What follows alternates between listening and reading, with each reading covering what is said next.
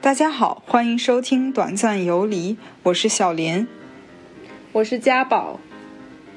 这是一档游离于两点一线以外的播客，我们将跟大家聊一聊关于身体的短暂游离、思绪的短暂游离。我们播客的英文名叫 Sunter Break，想表达的就是在繁忙的现实生活的缝隙中，用毫无目的的闲逛 take a break，在两点一线中加入一些随机游走。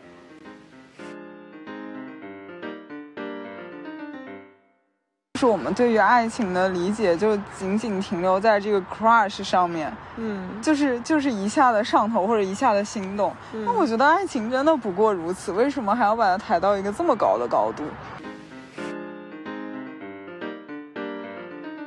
然后我感觉基本上每个女孩都看过，曾经看过《傲慢与偏见》《简爱》《呼啸山像山庄》之类的，其实对就是他们那个年代的那种很呃所谓的网络小说的那种剧情，对，我就其实并不是像所谓那种，呃，上帝创造了一个男人，然后又给他创造了一个匹配的人，然后你们必须要找到彼此，嗯，根本就是这个世界上有很多人是可以跟你组合的，这是一个完全对，对对你你不觉得这个就，如果我是一个十二岁的小孩儿，或者是几岁的小孩儿，我听到这个事儿，我就不，我就我就爱情观或者世界观崩塌。崩塌你不是了说人是爱情是唯一的吗？对。但其其实实这个人是什么样的人不重要，而是他来的时机。对，很重要。就可能每个人他给这个爱情定的阈值是不一样的。然后在那个花束般的恋爱里面，他们想要求的那个爱情的模样实在是太具体了。嗯然后一旦嗯就是超出了他们原先的设想，这个就走不下去了。就是我觉得这个这个概念其实也是，呃，近一两百年才有的，对，就并不是我们认为的，好像很久之前就是一个传统，一定要一夫一妻，我一定要因为爱情而结婚。可能也是近一两百年这个社会的变迁发展，然后使得我们就是个人也可以独自生活，不需要去依靠于家庭、宗族，嗯，所以就可以有更多个人的追求了。就是他这本书主要的观点就是说，爱欲之死就是在现在这个社会，嗯爱欲逐渐消亡了。但它其中一个重要的原因就是，啊、人对自我的，把自我的地位抬得越来越高。嗯就是我们在一段呃关系之中，首先不能是丧失自我，嗯但是嗯，传统对于爱欲的定义又是看到他者，甚至为他者牺牲自我。嗯就你只有把自我往后退一退，才能进入这样的关系之中。嗯，真是不能懂，都有心机拉跌了，还要出轨。对，我提到爱情，我们都是文盲。对，我觉得也不是文不文盲的问题，就这个度确实很难把握。就你如果完全不出让自我，那可能你不是在爱吧？嗯，嗯， L is for the way you look at me. O is for the only one I see. V is very, very extraordinary. E is even more than anyone that you adore. Can toi qui ne m'avais rien répondu. Je sais que tu ne m'avais pas cru. 嗯，Hello，大家好。呃，这周我和小林同学来到了一个很呃荒郊野岭的一个一条河边，在一个小小岛上面，然后面对着这个河，想聊聊就是在我们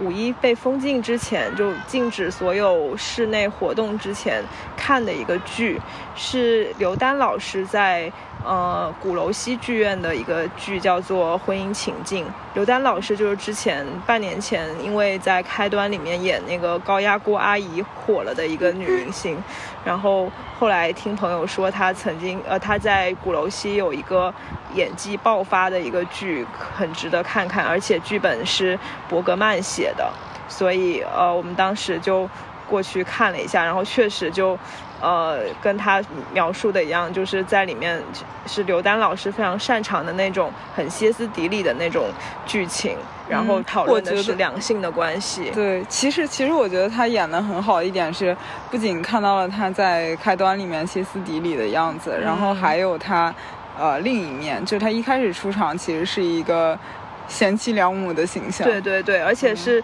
他、他在开端里面是那种就是家庭妇女的形象，但在这里面是那种就是几十年前在美国的那种很中产优雅阶的级中产家庭，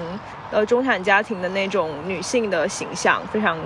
优雅，嗯，然后有自己的事业，但是她把很多的重心都放在她的家庭、她的丈夫身上。嗯，所以今天我们想聊的主题就是，呃，文艺作品，包括像剧、啊、戏剧，或者是电影，或者是呃书里面的爱情。的就表述，嗯，对，就相信大家在这段时间也可以听一些，可能爱情是美好的，但可能也许听完之后我们更不相信了。因为我记得那个开那个呃婚姻情境，它当时的一个宣传语就是，千万不要跟亲不要跟自己的另一半一起来看。 啊、对嗯对，容易怀疑人生。对对，怀疑自己的人生是不是也有这样的问题，自己的婚姻生活是不是也是这样？对，嗯，那我们就从整个爱情发展的那个历程来捋一下我们嗯之前看过的一些电影吧。嗯。首先是爱情的一些萌动的电影，对，就是其实我们小时候，我也不知道这算不算社会规训，就是小女孩会喜欢看一些爱情相关的作品。我不知道男孩看不看，男孩可能确实是不是看的少。或者是他哪怕看的时候，他可能也。呃，重心可能放在其他的一些地方，嗯，然后我感觉基本上每个女孩都看过，曾经看过《傲慢与偏见》《简爱》《呼啸山像山庄》之类的，其实对就是他们那个年代的那种很呃所谓的网络小说的那种剧情。对，嗯嗯。然后就其实呃现在看但我会觉它得你有们很比较鼻祖，对对对是一个鼻祖，对，然后可能像《傲慢与偏见》里面，它还会有一些就是女性的呃追求自我、对追求是独立的那种部分。嗯然后像《简爱》的话，之前我还听跟听别人吐槽过说，他觉得《简爱》是非常落后的一个思想，就是为什么他到后面就是那个女女生，她不是那个男主是一个又有钱，然后、嗯呃又有事，但是残疾的一个嗯男性嘛。嗯然后最后那个女生是去他他家做家庭主妇，呃，不是嗯做那个教教师家庭教师。嗯然后后来她之所以能够嫁给男主角，是因为她得到了一笔意外的财 产，就是她通过这笔意外的财产实现了阶级跃迁，然后才哦能跟这个男主匹配。哦，就后来就感觉最后这一笔变成了那个败笔，就定掉了给这个作品。哦，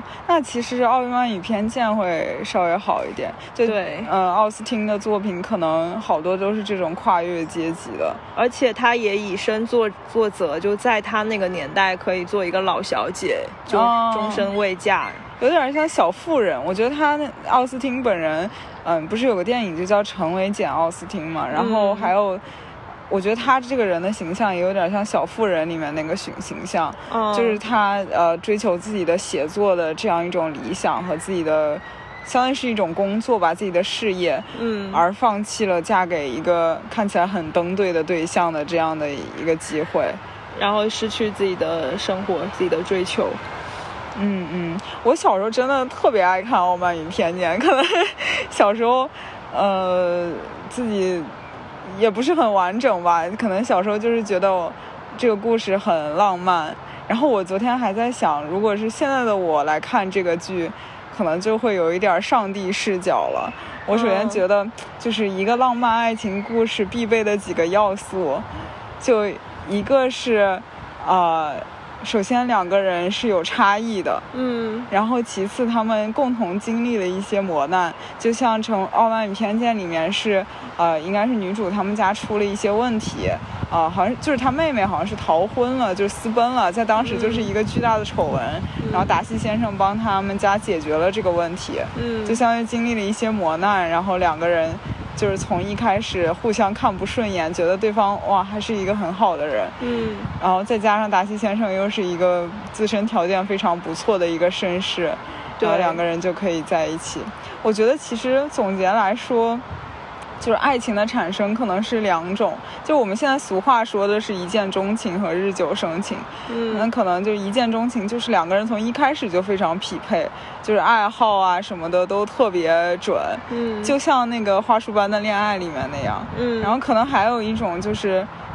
呃，共同经历了一些什么东西，就是即使他外在可能一个人喜欢文艺，一个人喜欢数理，喜欢一些很商业的东西，就是完全两个世界的人，嗯但是他们因为一起经历了什么，发现了。自己内心本质、这个人品质或者这个人性格的一些东西，然后成为对方的感情支撑，嗯然后才在一起产生了爱情。我觉得好像是这两个途径。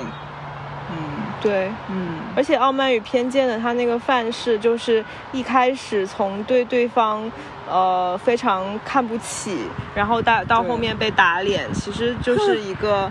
至今仍然仍然被不断的使用的一个桥段。，对对对，嗯嗯，我觉得其实这种也挺珍贵的。我觉得从现在的我来看这个角度，就觉得其实这种爱、这种感情会不会比那种像花束般的恋爱里面来的更牢靠一点？就是它哦是、他是有被从一开始就被挑战过的，然后他对是他其实不是断低的开做高加走法的，对对对对对，对，不像花束般的恋爱，他感觉他的顶峰就从一开开个始开就始即顶峰。对对对，然后后面是不断做减法，发现生活中的一些，呃，和对方不不匹配的点，嗯，然后这个爱情逐渐的消逝掉。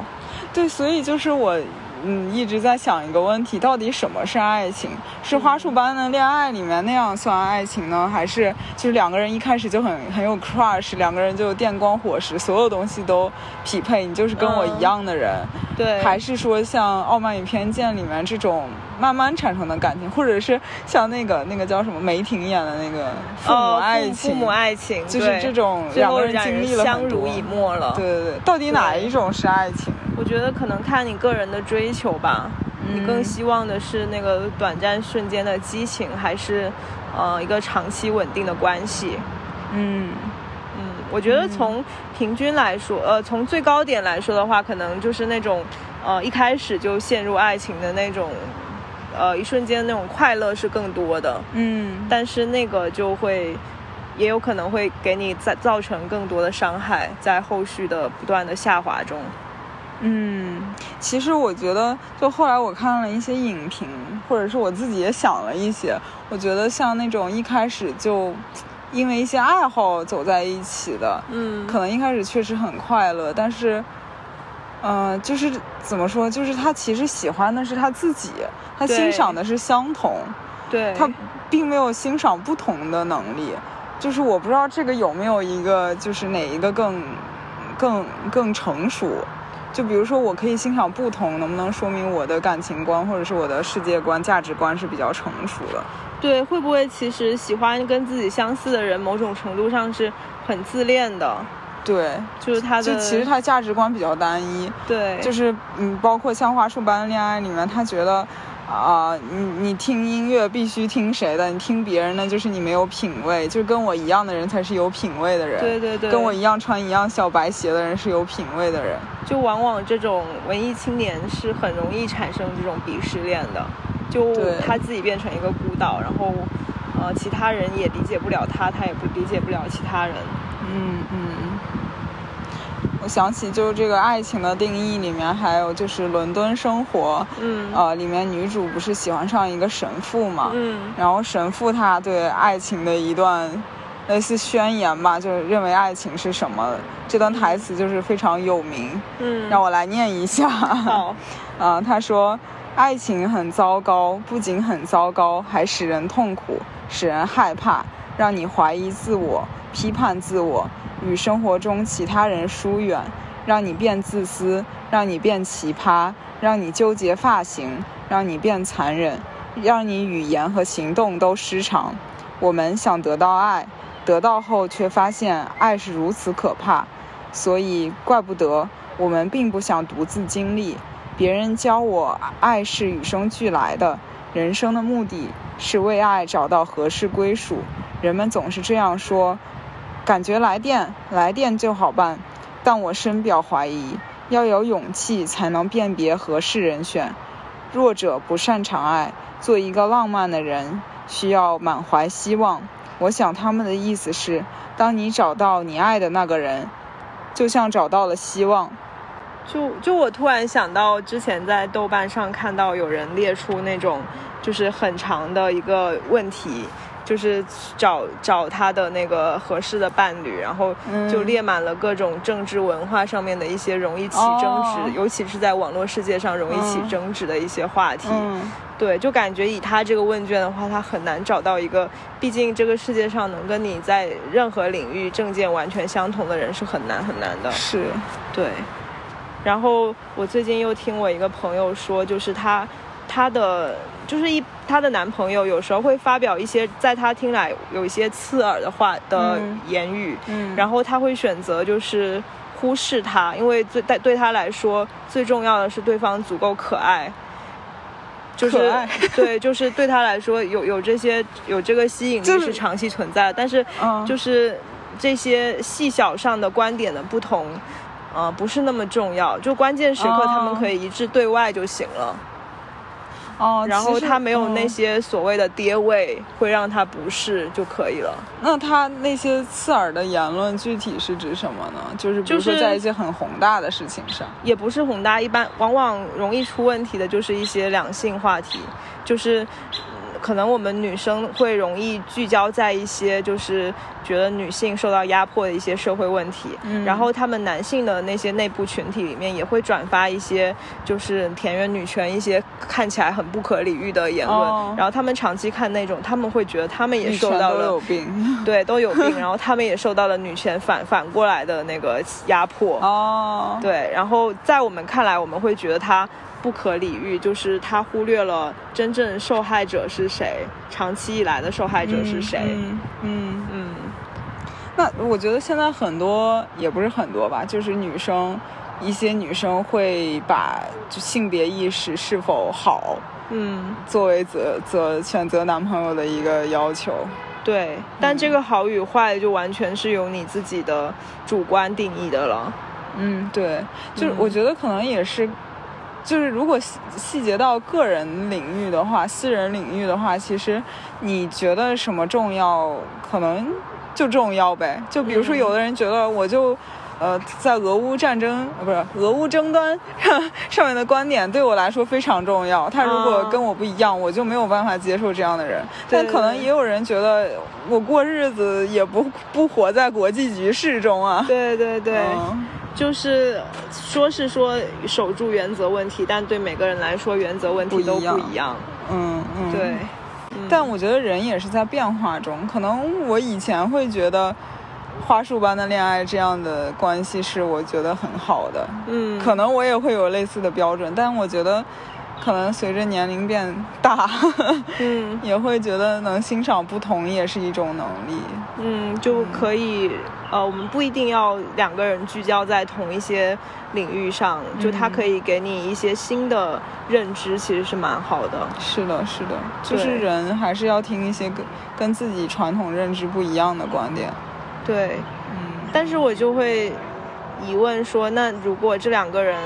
毫不相同的话，他们一开始又为什么会走到一起呢？对啊，所以就是像要有一些危机把他俩捆绑在一起，哦 像《傲慢与偏见》里面，这个就像那个吊桥效应一样，哦会就有一点，，对，就在两个人处共同在一经历个了什么？，对，然后他们就会更容易萌萌生爱情。嗯嗯，嗯，或者是你就完全做一个看脸的人，你就完全是看着对方的样貌来选择，啊、然后至于对方究竟是什么样的人，就日后再慢慢摸索。后嗯嗯，而且就是其实我觉得啊，恋爱之中两个人也是互相影响的。嗯就是如果只要他不是一个非常封闭的人，或者我不是一个非常封闭的人，嗯，总是可以往一个地方聚焦一对的，对，就除非他是那种，或者我是这种，你说一个跟我不一样的观点，我立马就变脸，我就觉得不可忍受。对那这样的人可能确实不太成熟。 对对对，然后还有就是，我觉得让我思考爱情是什么的一个作品，嗯，就是《燃烧的女子肖像》。嗯就是它是一个，其实是一个蕾讲蕾丝的爱情的。嗯当然我，我并不觉得同性和异性之间的爱情有什么差异。嗯，就这个电影一开始我想看的时候是觉得它，啊、画面特别美，嗯嗯很油画质感，对，是，嗯、但是我我看完这个剧给我的感觉是，爱情也不过如此。嗯就是嗯，因为其中一个女性她一个女生她是，嗯，像是活在一个比较封闭的生活的一个贵族，嗯，然后她画这幅肖像呢，其实就是在欧洲古代，因为没有照相机嘛，嗯你要把自己的女儿嫁出去，就是通过这个照这个肖像。呃，来让别人看看你的女儿的样子，然后决定这门婚事，嗯所以就请来了另一位女主，她就是一个画师来给她画画。嗯呃，当然，这个贵族小姐她不愿意任何人给她画画，因为她肯定是抵触这件事情的。但是，嗯，后来这位画家就相当于是打开了她的心扉嘛，他俩，因为她一个人在那个岛上面生活也很孤独，嗯呃，相当于一个人比较自由的女性给一个比较封闭的女性带来了生活的一些乐趣，或者是对打开了一扇门。一个新鲜的点，对，然后这样他俩就产生爱情了。我就其实并不是像所谓那种，呃，上帝创造了一个男人，然后又给他创造了一个匹配的人，然后你们必须要找到彼此，嗯根本就是这个世界上有很多人是可以跟你组合的，这是一个完全，对，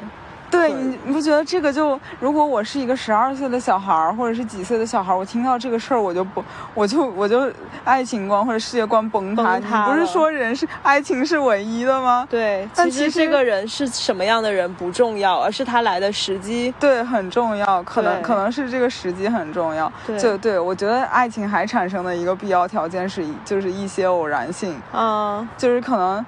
比如说我们是固定的相亲的这件事就很没有偶然性，嗯所以我觉得相亲产生爱情的概率会稍微低一点。嗯但是比如说我们是同时同样坐错了一一艘船，嗯就是机缘巧合的走到了一起。嗯，然后遇到了对方，然后对方身上又有很多跟你一样的东西，嗯你就觉得很巧合，然后就会觉得要萌生爱情了。对对对，嗯呃，就就在爱情当中，两个人他还会努力的去寻找这种所谓的巧合，然后来啊对加是深他的爱情。是是是，可能这也是一种自然的冲动吧，也许，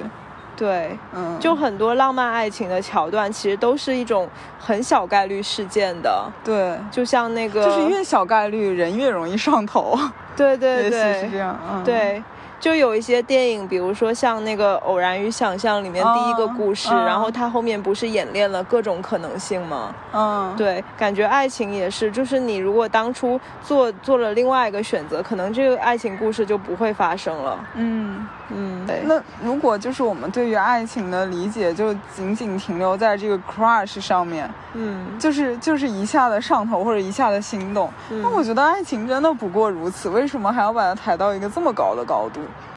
对，就感觉它是一个凌驾于亲情、友情上面的，对，嗯，可就以还，可以为他失去生命。而且它是排他的，对，对，对如果是这种，并没有什么的唯一性，它只是嗯就是偶然的一个巧合产生的，然后就是可能它百分之五十是这个偶然带来的，嗯百分之五十是人类硬造出来的一些浪漫的桥段。嗯，那爱情又是什么呢？对，所以感觉它只是就是。呃，试图让我们呃作为一个动机，让我们走进婚姻，然后变成一个二人的结合体的一个东西而已。嗯嗯，但其实就是说到这个，那我就是爱情和婚姻，嗯，其它实对，其实就是我们也有一个共识，就是可能婚姻一定要有爱情，或者婚姻和爱情是绑定的，爱情一定要走到婚姻。就包括现在一句话是。不以结婚为目的的恋爱都都是是耍耍流流氓氓。对就这句话，如果放到呃什么十八世纪、十七世纪，可能当时人都觉得不可理喻。对，往往嗯可能要有了婚姻，你才有追求爱情的基础。对他们其实分得很开，就不管是在中国还是在欧洲吧，嗯，嗯，就嗯，其实，在古代有很多那种风月小说，嗯其实我觉得那里面描述的才是爱情，啊，就是一些呃，可能贵族的男性，他们结婚肯定不是因为爱情，但他们往往往会跟风月场所的女子产生爱情，因为他们风月场所的女子其实是很多是饱读诗书的，然后有很多对才华，会有更有共同语言。，对对，反而可以聊一些呃形而上的东西。对，对于他们来说，我感觉娶一个原配，更多的就像雇了一个管家，哦，对，然后帮他管管好后院的大大事小情。嗯嗯嗯，嗯，而且在家族的意义上，可能还有一些家族联姻，壮大势力，对，然后他就固把化阶层。对他就把这个功能性分得很开。嗯，嗯而而我们现在就寄托于把这些所有的想象、希望都寄托在同一个人身上，嗯，所以就会变成很容易在进入婚姻之后，然后因为一地鸡毛，最后发现对已可能经没有爱情了。对，然后可能有的人就会因为没有爱情而离婚。嗯嗯，对，其实，呃，爱情和婚姻绑定，我感觉在中国也包括在国外吧，我我感觉中国是在呃民国呃哦开始的时候一些思想解放的运动，对才让人觉得呃旧式的婚姻是应该被摒弃的，因为对因为因为人的自我意识的觉醒吧，也是一种，就像鲁迅他。呃，虽然家里面给他安排了朱安，但是他一定要跟许广平结婚。嗯，就是他觉得，他如果跟朱安过一辈子的婚姻没有爱情，那他就是向封建势力低头。嗯嗯，就是我觉得这个这个概念其实也是，呃，近一两百年才有的，对就并不是我们认为的，好像很久之前就是一个传统，一定要一夫一妻，我一定要因为爱情而结婚。可能也是近一两百年这个社会的变迁发展，然后使得我们就是个人也可以独自生活，不需要去依靠于家庭、宗族，嗯所以就可以有更多个人的追求了。嗯嗯。但是我最近又有一个发现，嗯就是好像又分开了。现在我感觉我周围很多人，就包括或者网上看到的，嗯，在结婚的时候，首先看的是条件，是是不是门当户对。是嗯，反而我觉得现在很少有像五四时期那种，呃，为了爱情然后跨越阶层，就大家都还是想把自己阶层固化住。可能也是因为我们现在就是处于一个阶级固化的阶段，逐渐那个上升的通道已经变变窄了，嗯然后大家也意识到这一点了。嗯，对他们来说，婚结婚也是一种上跃跃迁的一种方式吧。对，但是人们又不希望别的阶层来打破你的阶层。对，只能向上发展。嗯嗯，或者如果都不能向上的话，那就平等发展。 对，可能会减少一些争端。嗯，就是因为我一开始理解，就是人对爱情的追求是一种自我意识的觉醒。嗯嗯，但是我前一阵儿看了一本书，是一个韩炳哲，是一个德国的哲学家，但他嗯可能是一个亚裔吧，嗯写了一本书叫《爱欲之死》，呃，就是他的观点是，让我来读一遍他本自己写的，嗯他是说，爱欲是勇于否定自我、肯定他者。爱欲与他者密切相关，是个体在自我的王国里无法征服的疆土。爱欲以超验性、彻底的独一无二性为前提。当今社会越来越像一个同质化的地域，而爱欲的经验不在其中。个体的内在危机在于，一切事物均为被消费的对象，从而毁掉了爱欲的渴望。吸引自我的、被自我所渴望的他者无处可栖。这是一个没有了爱欲的社会，爱欲之死是自我反思之死。就是他这本书主要的观点就是说，爱欲之死就是在现在这个社会，嗯爱欲逐渐消亡了。但它其中一个重要的原因就是，啊、人对自我的，把自我的地位抬得越来越高。嗯，就是我们在一段呃关系之中，首先不能是丧失自我，嗯但是嗯，传统对于爱欲的定义又是看到他者，甚至为他者牺牲自我，嗯就是你只有把自我往后退一退，才能进入这样的关系之中。嗯，嗯这就让我想到前一阵就是听到了一些声音，就我们往往会批判一些男生说物化女性，嗯但是也有一些女性表示，在就是一在她同意的前提下，她是不介意被她的男朋友物化的，在某一些时候，嗯嗯，就可能这种物化就是你说的，在部分的丧丧失自我，在她完全信任的人面前，嗯然后就这又说回到那个婚姻情境，就里面有一个很高峰高呃很高潮的一个片段，就是嗯那个女生、呃那个女主角去找男主角签离婚协议书，然后两个、女主很既希望他签，又呃希望他不呃又不希望他签，然后男当时是因为就是女主从之前那种很被痛的状态，然后逐渐的找回自我，就之前她是完全。呃，失去了自我，什么都嗯替男主角考虑的。嗯然后之后，她慢慢的就是又跟别人发生了一些感情，然后逐渐找回了她的主动地位。然后这个时候反而嗯他男、其实是男主有了外遇之后，嗯对，然后她也、他去做心理咨询了。嗯，对。然后这个时候，男主反而变成那个好像不太希望马上结离婚的那个对人了。对然后他其实是因为他的人生在下滑，嗯他需要抓住一个固定的东西，也就是他们的婚姻给他带来一些安全感。对对对。然后他们就是这整个办公室的戏，就是时而就是 又又很缠绵悱恻，好像两个人又融为一体，失去了自我；嗯然后时而又回到了他们在婚姻里面那种非常尖酸刻薄的形象，嗯然后逐渐的吵架、矛盾升级，嗯在这个中间摇摆。嗯，对，其实我觉得我看那个剧，觉得就是，嗯，可能因为我是女性，我确实对这个女性比较能共情，对这个女性角色，她就是，因为她自己也说，就是从小。呃，家里面教育她，包括社会教育她，要做嗯一个怎么什么什么样的女性，对，就是就跟现在说，没做过什么什么，你就不算一个女人。你就 不完你整，就不完整。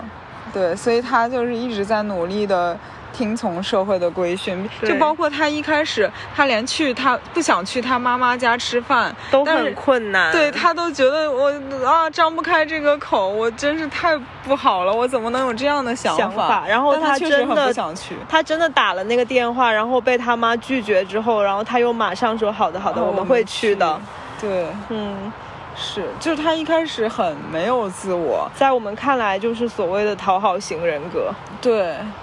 但是我觉得，可能这个男的男主他一开始在这样的婚姻里面确实也比较压抑，嗯他可能确实他外面找的那个女女朋友就是出轨的对象是一个很年轻的女生。嗯嗯，然后也很有自己的想法，就包括他俩在一起之后，这个女生也特别有自己的想法，甚至让这个男的觉得有点受折磨。对，嗯，就是这个这个自我的让出是一个很难把握的东西，就是你如果完全失去了自我，对方会觉得你就对他来说没哦有任何新鲜感了。 嗯，对，嗯但是如果你的自我太多了，又会让对方喘不过气来。是是有道理，是就是，嗯所以我觉得他那里面一句那个台词很有名的，什么提到爱情，我们都是文盲。对，我觉得也不是文不文盲的问题，就这个度确实很难把握。那你如果完全不出让自我，那可能你不是在爱吧？嗯，嗯。但这个女女主，我觉得她最后就是完全，嗯，怎么说呢？我觉得跟就是当时跟我旁边的那个男生，他就说他他就是走到了另一个极端，嗯，就是完全就是以自我为中心，自己想干嘛就干嘛。嗯嗯，包括他出轨，就是他本来就是已经有了另一个对象，嗯但他后来又跟男主在一起了，就结尾的时候，对他们两个又互相，呃，抛下自己的伴侣，然后走到了一起，在呃偶尔偷情一下，对，嗯而且我觉得就是你说他俩在办公室里面那场戏，嗯，就他俩缠绵悱恻，但我并不觉得女主有任何动心，对她可能就是已经认，就是心里很鄙视这个男主了，已经对觉得他既懦弱。呃，又在下滑，然后又、嗯又就是当时确实很一个 loser 的形象，对，然后又嗯，就包括他们之前决定要不要孩子的时候，嗯，就是男主的态度就是一种事不关己，对，就你你想要就想要怎样咯但女主非常希望他得到他的一个答案，对，对，就是对把所有的责任也推给女主。嗯，就是我觉得，比如说女主真的生下这个孩子，她可能就不管，然后说、嗯啊，那是你想要的，你就要管，我为什么要管？呃而且到后嗯面他们离婚之后，男主也基本没有再管过他的孩子，对， 她对对她的孩子的话也太刻薄了，对，说什就么很蠢啊什么的。对我我，然后我看完这个剧之后，去看了二零二一年的那个嗯呃电视剧版，就是那个男主是沙丘的《沙丘》的里面那 个星际辣爹，金，对对，然后他在里面的那个形象也很符合他的那个外表，就是也是那种大学教 授，哦对，很学识很渊博的那种形象。嗯但是这里面就真是不能懂，都有星际辣爹了还要出轨。对，就是他在这里面的性别又互换了，嗯然后他的他是美其名曰说，因为现在就是这个年时代变了。嗯，就是是女性可能更往外走了，就我们确、嗯确实我在看那个话剧的时候会觉得有点怪怪的，就是那个女生有那个女女主有点太封闭自己了， 对，但她其实剧本里面她是有工作的，就对对对不，太知道为什么有工作还能这样。嗯可是能，也是自我选择吧。然后它那里面也是有一个桥段，就是那个第四幕，然后它那幕就叫做爱情，呃，在爱情面前我们都是文盲，哦然后也是那那个最就是高他潮那的个个电影片里段面也是分幕的，对他每一集都会在一一开头写第一幕，然后叫什么名字这样子哦。对，然后那里面就是变成男主一开始是比较弱的那个，然后一开始女心不在焉的是女主，嗯结果后面女主就是事业上出现了一些危机，然后男主反而慢慢的缓过来了，嗯然后他们也是呃有。有一次就是要签离婚协议书，然后要分一下他他们家里的家产，然后他们两个又缠绵悱恻了一次，然后但是那个男主是心不在焉的那个，就这一次男主是心不在焉那个，哦然后他马上就他整个过程当中应该也是比较抽离的那个，嗯然后马上又有点好像嫌弃那个女主的一样，就是马上去冲澡，好好哦像要洗掉那种很肮脏的感觉。然 后就被男女这个一主发性现，转就觉得对对，很一性转很特我别又觉得好像又无法说服我，真的可以完全性转吗？我就觉得，对，就男女真的在这件事情上没有差异，完全可以倒转过来吗？其实我觉得，得不是的，虽然说就是嗯男、男生女生都会有比较细腻的人和比较嗯粗、粗线条的人，嗯嗯但是就是在细腻当中，男女的那种表现是不太一样的。嗯，比如说像那个话剧版里面那个细腻的是女主，然后嗯她就是那种很神经质，但是神经质中又很细心，嗯，，对，然后她是很内耗的，一直对在折磨自是己，就是他太在意外界的目光了，，对，就是他，比如说，嗯，他要做一个决定，比如说我就要离婚。那他首先想到的可能不是自己是什么感受，他会嗯想啊，我邻居家的二大爷会怎么想我？对对对，我我要怎么跟我的朋友说这件事儿？因为他们之前对外的那个形象实在太美好了，人设造的太好了嗯， 对，就是他，他就是男主跟他摊牌的时候，我觉得他一开始最担心的都不是说，就他一开始面无表情就愣住了，嗯嗯然后什么都不说。就是如果是一个以自我为中心的一个女女生嗯的话，她肯定会大发雷霆啊，对你怎么能背叛我啊之类的对。但她都没有说什么，所以我当时我揣测啊，她的嗯心里就是她想假装这个事儿没发生。嗯，他但如想果他不爆发，不把这个事儿戳破，这个男主还有可能回到他身边。对对对，嗯就是他给男主还准备出出轨的行李哦，真是绝了。嗯，然后他就是一副可能男主还要回来，嗯对，嗯，然后还甚至第二天想帮忙拿他的去送洗的大衣，嗯哦就让他对的整个生活没有丝毫的变化。对他可能不想接受这件事，对，所以你说就是女生可能都是这种类型的，对，然后看那个电视剧版里面，就是那个男生，他就是那种，他不会歇斯底里、神经质的这样爆发，嗯，然后他更多的就是闷在心里面，很温吞的那种感觉，嗯，对，就还挺不一样的。有点像那个。呃，我的天才女友里面那个莱农嗯不是出轨了尼诺吗？嗯，然后她那个教授老公叫彼得罗，嗯就是一开始也想就是闷不作声，嗯嗯，但是后来可能我觉得在出轨这件事情上，如果被被绿的那一方是男性的话，他可能多少有一些自尊在里面。哦，然后像那个呃，驾驶我的车里面那个男哦主也是这样的选择。哦对，就以至于他的嗯他的老婆都有点受不了了，想要自己去捅破这种嗯平静的湖面了。嗯嗯嗯。嗯所以其实我觉得，呃，如果就是转到婚姻这个话题。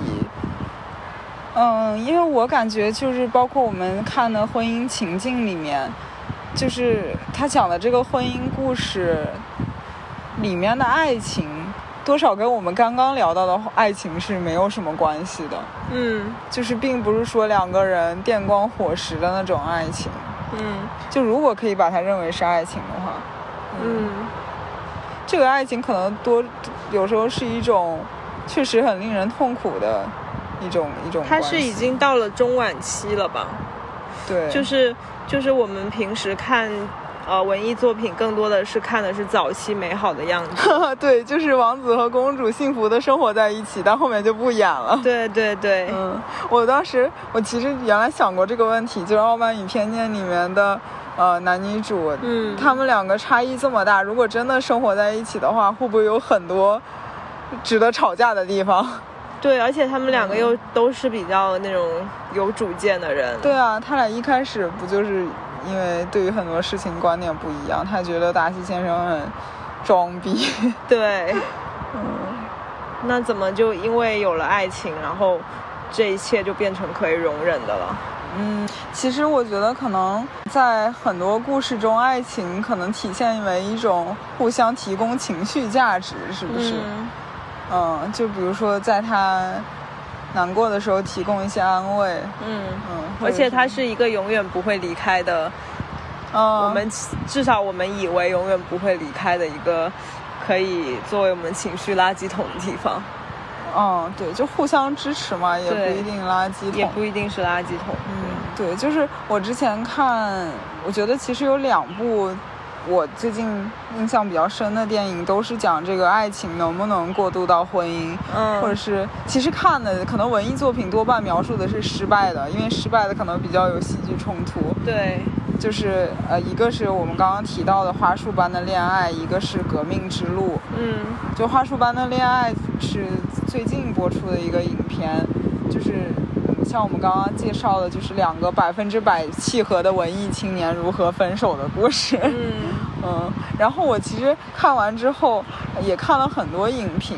就包括现在很非常火的两位教授吧，一个是沈亦斐，嗯，一个是梁永安，嗯就是他们两个对于这部啊，嗯，电影的一个影评吧，就是我觉得沈亦斐她可能，呃，因为她那一期是跟她老公一起来聊这个话题，嗯就是显然他俩的爱情故事跟这个完全是两个版本，嗯就他们两个可能是有共同的目标，然后朝着这个目标一起使劲儿，把家庭过得越来越好这样的一种感情。对对，所以他们两个的观点就是很不能理解女主，起码她老公是这个观点嘛，就是觉得嗯她，那你就好好过日子啊，就是，呃，这个因为这个《花束般的恋爱》里面，他俩爱情快要结束的时候，男主提出的解决方案是，那我们就结婚吧，嗯嗯，但女主决定要分手，所以就是这是他们的观点。然后梁永安的观点，我觉得还挺有意思的。他首先比较认可两个人，就因为这都是个人的选择嘛，他觉得这两个选择都没问题。嗯但是他就是给出了一些建议，他觉得，呃，你们两个如果是能欣赏对方或者欣赏不同，这才是比较成熟的感情观。嗯嗯，就比如说他，嗯，后来男主就变成一个比较追求事业和家庭稳定的人，那女主还是一个很喜欢每天啊、呃看一些文艺作品啊，每天过得开心啊，就两个嗯人的其实追求变得不一样了。嗯他就觉得啊，那如果你们两个可以互相欣赏的话，反而这个生活会过得多姿多彩，对啊就是既有面包又有这并不是不相容精神的，对两面。对对、是嗯，我觉得他这个观念还挺有意思的。对，就像我之前，因为我是先的认识的那个沈亦菲老师，然后就是从她的表述里面，我会觉得她跟她老公是那种灵魂伴侣伴侣的感觉。嗯然后到后面就是她跟她老公开了那个播客之后，嗯然后我听了一下又。觉得没有我想象中的那个灵魂伴侣的高度了，嗯就他们也会有很多的观点上截然不同，然后她老公也会有很多那种就是很符合她那个年龄层的男性的一些观点，嗯然后可能在我看来会觉得，呃，不是那么舒服的一些观点，嗯嗯对，但是他们就可以经营的有声有色，嗯就可能每个人他给这个爱情定的阈值是不一样的，然后在那个花束般的恋爱里面，他们想要求的那个爱情的模样实在是太具体了，嗯然后一旦就是超出了他们原先的对设想，这个就走不下去了。嗯是，还有就包括《革命之路》，这个是。呃，泰坦尼克号两位男女主角又演了一部，对，对就还挺奇妙的。就是前者是嗯讲爱情的，就是为了爱情去死，对，然后后者放是弃讲生命。爱情的消逝，爱情爱情嗯最后的崩溃。呃，我记得那个梁永安老师他说什么，很多人在爱情里既看不到自己，也看不到别人，嗯就是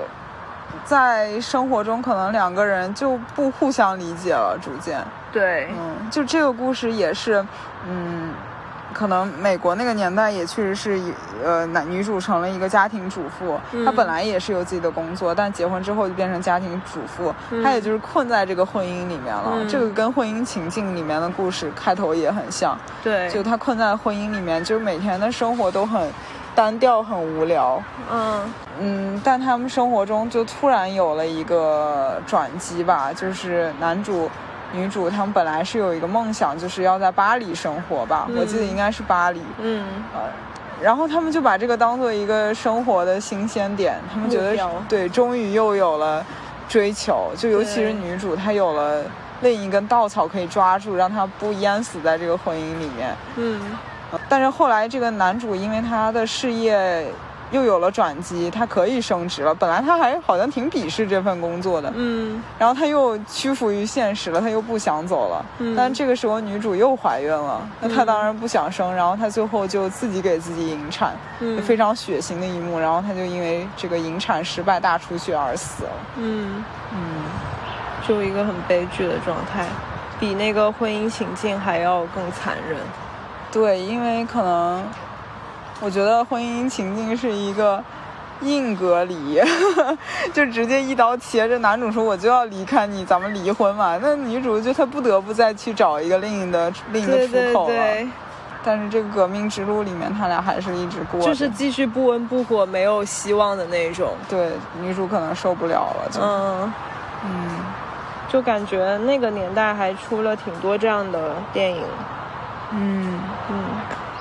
哦，对，还有一个我前一段时间看的非常有意思的一个小说，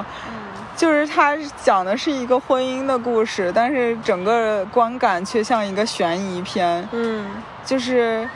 这整个剧都是男主在想他妻子为什么鄙视他， 就他他他妻子对他的感情到底消失是为什么？就他想了无数种可能。那他是就是他的这个观点是对的吗？就他其实确确实是在鄙视他的吗？是，那倒嗯确实是。嗯，但是他猜的很多原因，包括最后就是 nobody knows 到底为什么嗯，他妻子鄙视他，所以他是举出一个原因，然后他去论证，结果推翻了，然后再举出一个原因，这样子。差不多，但是我觉得也不能算完全推翻，就是他嗯自己有自己的论点，然后有他就开始找一些证据来嗯证明这他的观点，但到底是不是真的呢？就是我当时，我看我写了一个书评，我第一次写这么长的书评，可见当时这本书给我的震 撼。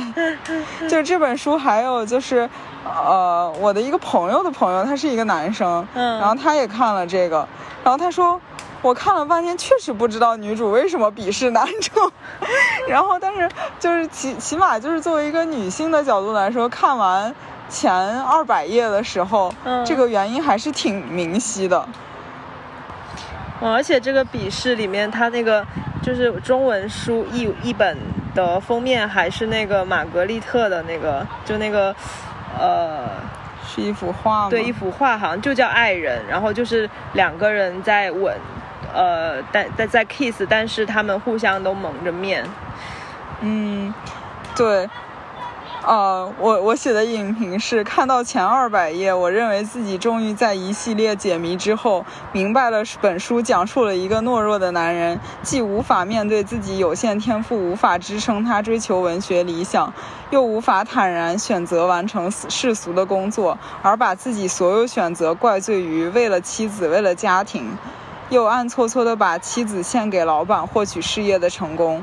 就是他这里面，呃，呃就是这个男主，他觉得他会成为一个作家，但是他为了养家糊口，就他认为他是呃为了满足他妻子，比如说对房子的要求、对生活嗯品质的要求，而屈尊于写一些电影剧本。嗯，啊、他是这么觉得的，但其实是他的个人的我觉得他能力问对题自己的天赋也没有那么强，嗯但他就觉得好像他付出了很多，就有一点道德绑架吧。嗯然后呃，其实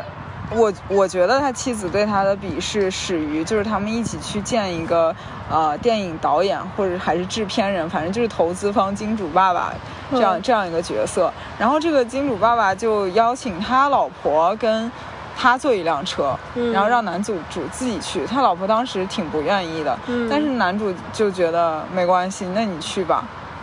就是怎么说呢？这个你可以就在女主她妻子的理解里面，就是觉得这个男人不像个男 人。就这句话，当然就我是很不认可的。这句话对首先鄙视了男人，其次也鄙视了女人。对就不像男人就是一个劣等，好像女人都是劣等。对，然后后后面。就是我觉得在这个过程中，就是男主他本质上没有把妻子当做有思想的鲜活的人，就其实像梁永安说的，既看不到自己，也看不到别人。嗯，他只把他妻子当做一个必须接受他的爱，又不用照顾他感受的狗。就是他里面有描述过几次，就是男主要求，呃，做爱，啊嗯但是他妻子就是没有直接拒绝，但肯定就是不愿意，不愿意的。但他觉得他就一直在强迫他妻子，嗯所以就是你一定要接受我的爱，就这种感觉给人。那那男主在整个反思的过程当中，他是知道他的这些行为是错误的，是吗？不然他就无从反思了。嗯，他也是从他妻子的这个拒绝中嗯感受到了妻子对他的逐渐远离。嗯，嗯，然后才开始意识到，其实这个是错误的。对。嗯，就是这就是他的理解，就是你看到这儿的时候，觉得啊，这就是一个这样的故事。嗯就他通过他一步步的推理，终于想明白了他妻子为什么鄙视他。那最后他就是也没有解开这个谜团，然后对他最后们两个的婚姻走向和哪哪里了？因为他最后其实也没有完全给出一个明确的答案，就是说他妻子为啥鄙视他。嗯就是因为我看到后面又觉得故事没有这么简单。对，就是里面还有一个导演跟呃这个编剧是合作的，就是他们一直在翻拍的一个电影，好像就是奥德修斯的故事。哦，感觉变成了一个互文吗？对对，是可能有一点隐喻，有一点嗯互文。然后就是在那个年代，就显然男子应该捍卫他的妻子的所有权，嗯就是如果有其他人侵犯他的妻子，或者是他就应该捍卫嘛。嗯但是如果站在我们这个年代，就包括他们这个故事里面的年代来说，如果这个妻子是一个独立的人，她为什么要等她的丈夫去说不同意呢？嗯，就是如果那个导演不是他喜欢的人，那他可以直接拒绝啊，我不要跟你坐一辆车。就包括这个这个制片人，他其实呃不是导演，就是制片人，他又提出更过分的要求。但是这个妻子呢，最后就觉得啊、也许这个制片人才是更男人的那个人。嗯嗯，他是一个怎么说，就是在男人鄙视链上比较高 人类高质量男性。嗯对，所以我看到后面就觉得妻子其实是受限于时代背景，是依附于男人的。所以妻子本身也没有多么的先进，对，她也不是一开始的那种独立女性的人设。对他应该至始至终都不是吧？嗯对，所以就是你看到一半儿的话，可以站在这个妻子的角度来想这个问题，就嗯觉得哦，这个男的从来没有照顾过她的感受。嗯但是你看到后面，又觉得是不是他的这种要求也不太合理？嗯，嗯。那感觉这整个过程就像一个辩论一样，对就他可能作者自己也没有一个预设的答案，他只是对在推演这一切两性关系中。嗯，对，所以这个这个小说还挺好看的，同时我也非常想知道男生看完是怎样的感受。哦， 我觉得其实像我们刚刚提到的很多作品，嗯男生女生看会不会真的感受都很不一样。嗯，对，像我们有一个朋友，一个男生朋友也看了那个《婚姻情境》，然后他嗯当时发了一个朋友圈，呃，然后他他也跟我聊了一下，就是他的重点让他很触动的点是，就是他现在是有女朋友的，然后他会觉得说什么时候我才能喊像男主一样喊出，呃，其实你是很歇斯底里的。呃，嗯这样的时候，他他的整个感情才是完整的，就是可能他觉得他在这个关系当中有有一些忍耐部分，然后尤其要要接受很多女生很细腻，但他无法理解的地方。哦，就像你当时跟你一起看的，就是坐在你旁边的一 个遇到的对对对，然后感觉你们是需要互相当翻译的，对是是，对，嗯，就就是有互相看不懂另一个另一个性别的角色到底在想什脑么。回路很奇 怪，嗯。对，对对，就是她问我，为什么她那么平静？就是呃，她老公跟她说我出轨了，我要离开你。她说她为什么那么平静？嗯，她也太淡定了。我说她嗯应该是想假装没发生、那他会，那他觉得 OK 吗？ o k 吧？应该，哦 她可能觉得我在扯。 嗯所以感觉聊了这么多，我们还是文盲。对，